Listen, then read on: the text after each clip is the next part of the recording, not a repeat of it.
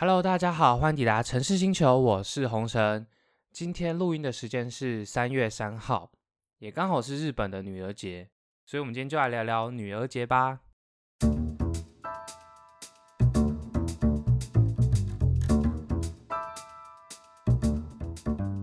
其实女儿节原本是在农历的三月三号，也就是他们旧历的三月初三。明治维新之后西化嘛，所以就直接变成所谓新历，就是国历的三月三号。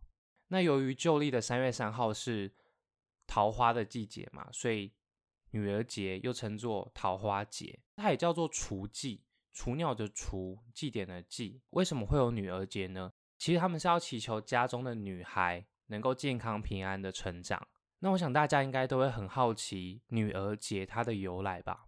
相传在平安时代的时候呢，当时人们会用纸做成纸偶，然后把它们放水流掉。为什么要放水流掉呢？他们是觉得说他们会把一些自己身上的疾病啊，或者是一些晦气依附在那个纸偶上，然后跟着水这样流掉。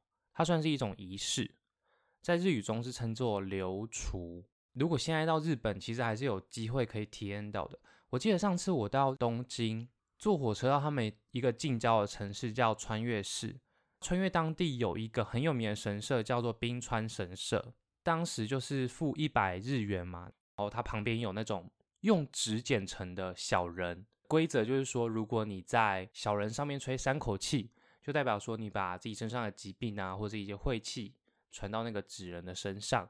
然后神社旁边有个小溪流，你就放到那个溪流让它流走。那这个习俗呢，就叫流除。平安时代的流楚呢，跟平安时代的贵族他们其实喜欢玩纸偶。那这两个事情相结合呢，就产生了女儿节的雏形啦。接着到了室町时代呢，室内的室，然后西门町的町。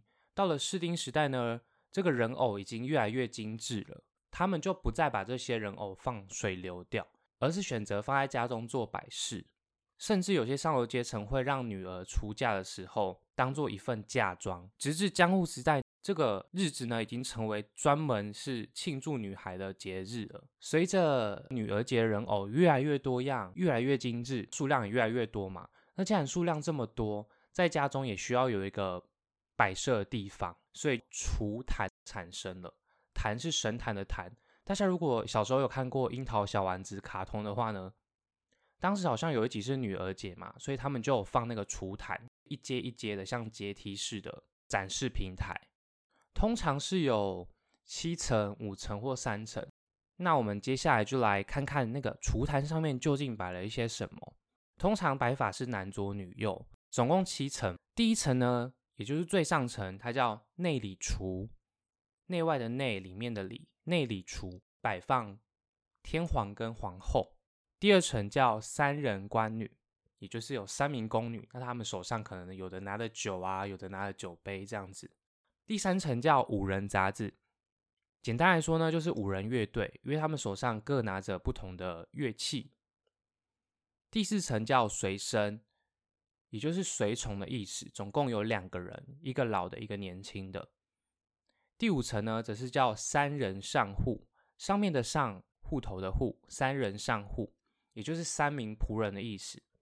那刚我们讲，从第一层到第五层都是女儿节的人偶为主，总共十五个人，也算是比较讲究的啦。那接着第六层跟第七层就摆放一些小型的嫁妆啊，像是家具啊、化妆台啊，或是一些可能装了很多黄金的箱子啊、轿子啊，或是牛车啊等等各类小型的嫁妆跟摆饰。毕竟现在。人都比较精简嘛，所以有人买三层，有人买五层，就没有这么大的阵仗了。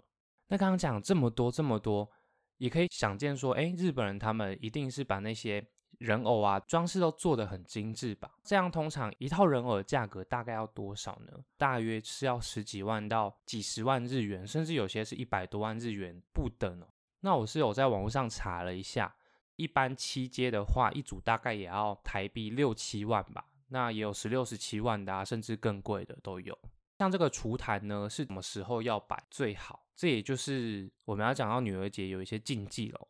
通常这个厨坛呢，它不能太晚摆，也不能太晚收起来。女儿节是三月三号嘛，所以大概前一周，也就是二月二十四号，就必须要把厨坛摆好了，然后在女儿节当天三月三号一过，就要赶快把它收起来，不能太晚摆或是太晚收。原因是因为他们相传说，如果太晚摆或太晚收的话，可能会造成女儿推迟婚事或是晚婚之类的。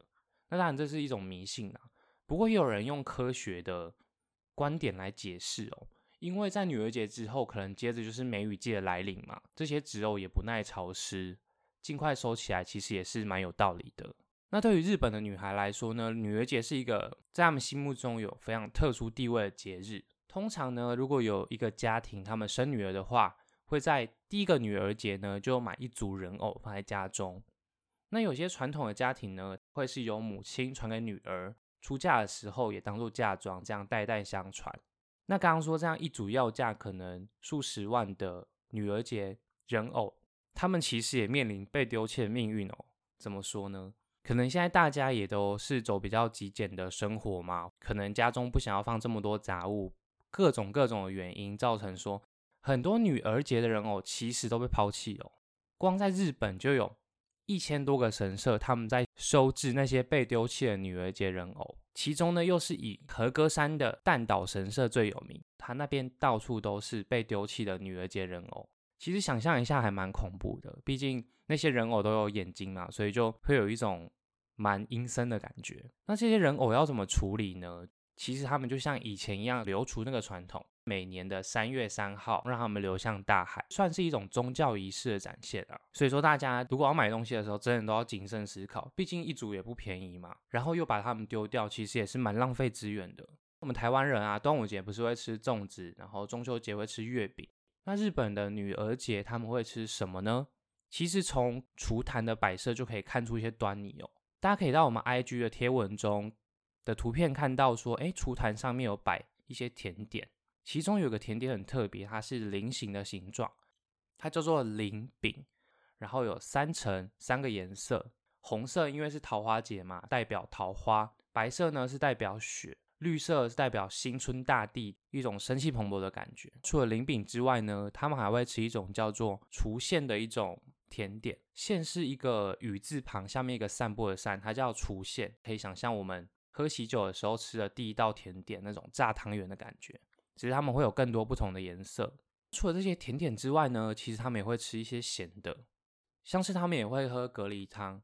其实贝壳呢，在日本文化中是象征就是夫妻百年好合嘛。啊，蛤蜊不是有两片壳，然后又紧紧结合在一起，希望女儿找到一个好归宿，然后相互依靠过一辈子。其实大家也知道说，日本人是很喜欢喝酒的民族嘛。他们会喝什么呢？他们会喝白酒。那个白酒不是像我们想象那种。西方的白酒，他们是用桃花花瓣泡的白酒，它看起来不是透明的，而是白白的。